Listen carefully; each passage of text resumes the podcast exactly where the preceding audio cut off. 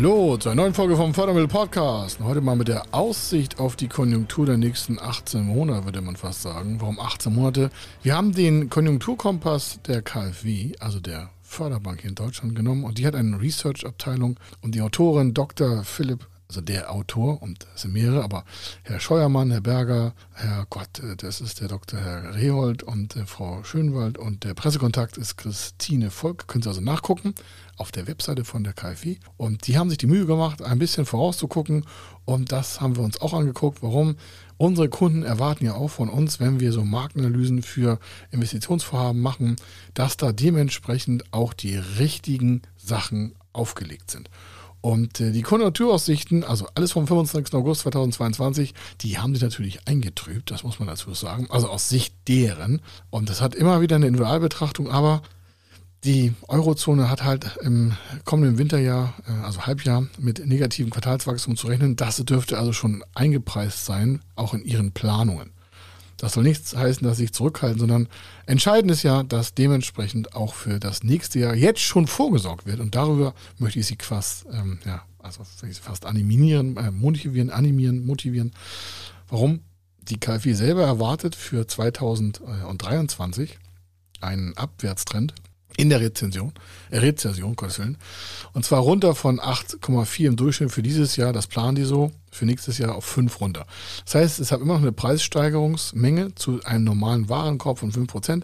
Das ist natürlich individuell alles zu berücksichtigen. Bei einigen Branchen, die wir betreuen, gibt es gar keine Inflationsposition. Also warum? Die haben eine ganz andere Preisstabilität drin. Und deswegen kann man auch diese ganzen Informationen nicht immer so pauschalisiert rausklopfen, sondern muss sich selber mal auf den Weg machen, verschiedenste Daten zu analysieren. Das machen wir mit verschiedenen Leuten den ganzen Tag. Aber das hier von der KfW ist einfach mal so eine pauschale Ansatzmenge für Deutschland. Warum? Das hat ja auch was mit Finanzierungsmengen zu tun, Fördermengen und sonstiges. Also dieses Jahr 8,4 soll es sein. Äh, wir haben jetzt August also fast September und dementsprechend kommt das für nächstes Jahr ein bisschen runter. Dann gibt es eine Inflationsratenbereinigung noch bis nach 2024 und da geht man noch äh, dann von dreieinhalb und vier Prozent aus, je nachdem, was so passiert. Man kann keine Glaskugel gucken, aber Sie merken, das kann man alles ein bisschen natürlich mit strategisch nutzen. Warum? Das äh, Realwachstum ist auch angegeben. In der, äh, in der Eurozone wird es mit rund 3% äh, erwartet und 2023 nur bei 0,5 vom Wachstum her. Wenn wir aber wissen, dass die meisten Unternehmen in Deutschland halt kleine und mittlere Unternehmen sind, haben die das viel besser im Griff und können viel besser vorausplanen, weil die nicht so schwerlastig wie so ein Konzerntanker sind. Also es kann sich keiner auch von den kleinen und mittleren Unternehmen beschweren, dass er das A nicht wusste, weil jetzt haben wir ja 2022, die Aussichten für 2023 bis 2024 sind schon öffentlich gemacht worden. Immer in Abhängigkeit der aktuellen Lage. Natürlich können auch mehr Krisen kommen, alles klar. Aber auf was wollen wir alle warten? Ich sage es ganz offen, wir investieren selber ja auch weiter in die Zukunft und stecken nicht den, Sand im Kopf, äh, den Kopf in den Sand. Und das kann ich auch nur jedem erraten, äh, erwartet äh, anbieten. Warum? Wenn Sie mit uns reden, reden wir immer von Zukunft. Natürlich haben wir aktuelle Kommunikation mit Förderstellen, die schon selber anbieten, uns in unseren Businessplänen einen Vermerk einzusetzen. Das bieten die an. Früher war das gar nicht möglich. Zu sagen, ja, die Personalkostensteigerung sehen wir hier plus 10 Prozent aufgrund der steigenden Personalkosten. Das würden wir dann mit abfedern, sagt eine Förderbank.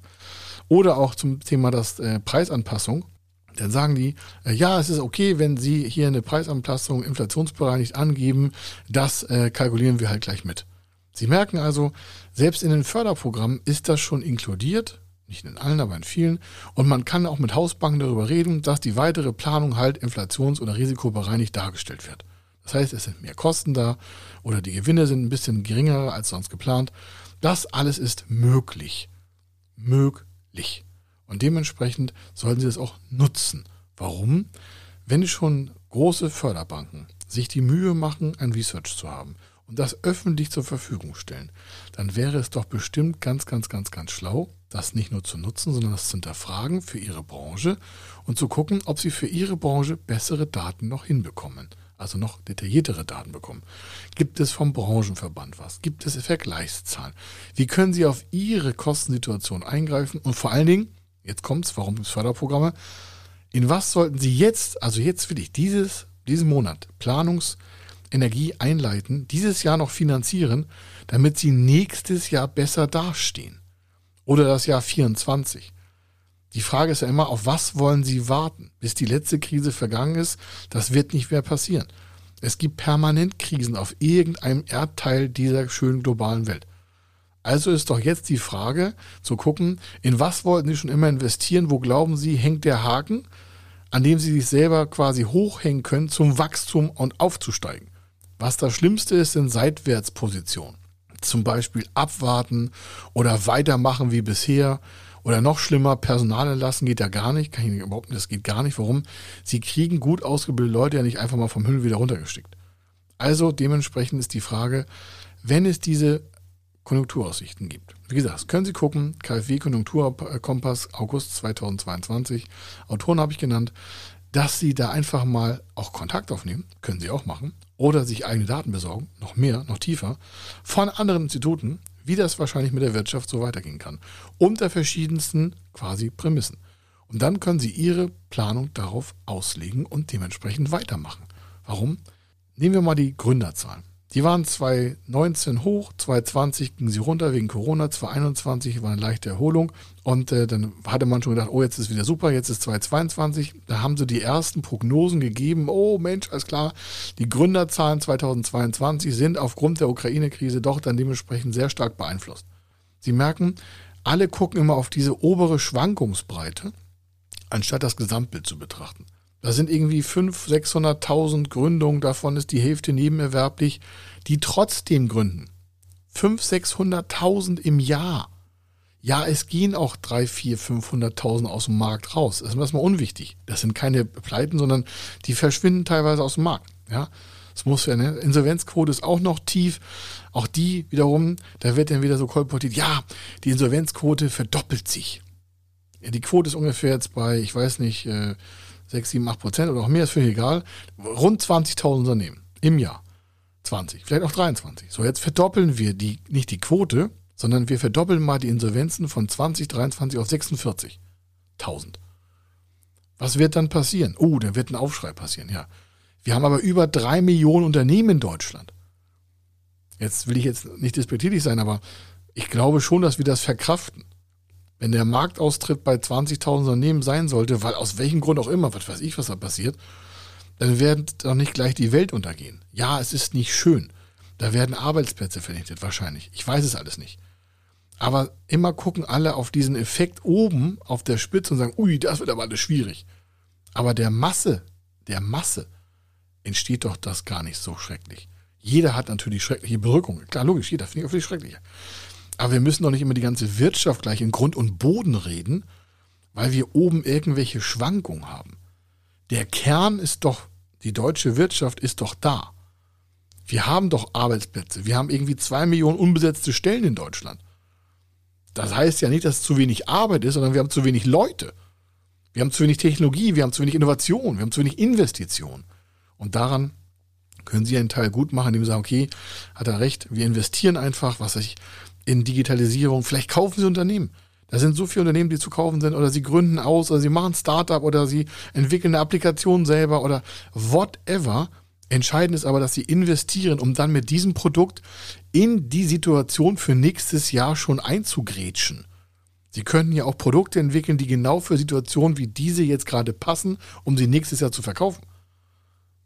Neue Tochtergesellschaft, anderes Preismodell, andere Einkaufspositionen, andere Fabrikationsvorgänge, kostengünstigeres Herstellen, anderer Label, andere Marke. Sie können sich tausend Sachen ausdenken, aber Sie können ja mal die Situation, in die wir ja alle reinlaufen, nach dem Research der KfW, von wegen 5% Inflation plus noch Ukraine-Krise plus Energieprobleme, da könnten Sie ja vielleicht mal überlegen, was könnten Sie nächstes Jahr im Frühjahr auf den Markt werfen, dass Sie jetzt investieren müssten oder auch finanzieren müssen.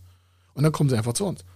Dann bereiten wir das jetzt vor und dann sind sie im, was ich, Februar, März, April, wenn sie Bock haben, sind sie ready to go und haben ein cooles Produkt, neu, vielleicht mit einer neuen Gesellschaft, neben ihrer eigenen jetzigen und schaffen aus einer anderen Marktperspektive einen neuen Absatzkanal.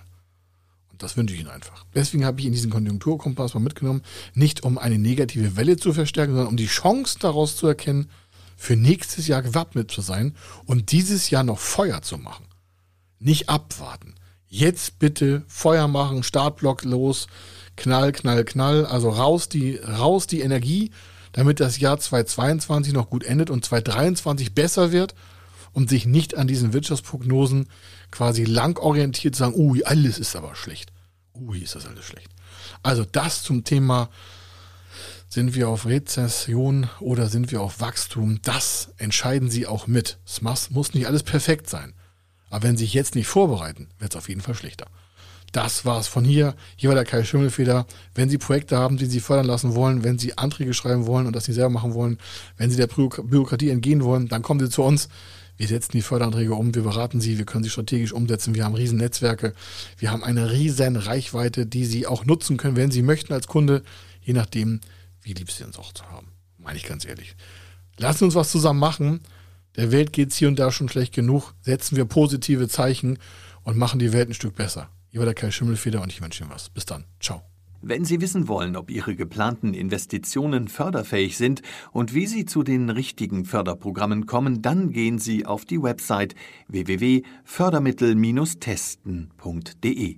Dort können Sie Ihre Projektdaten an das Team von Feder Consulting übermitteln und erhalten dann ein Ergebnis zu den möglichen Förderprogrammen gesendet. Viel Erfolg und eine gute Zukunft.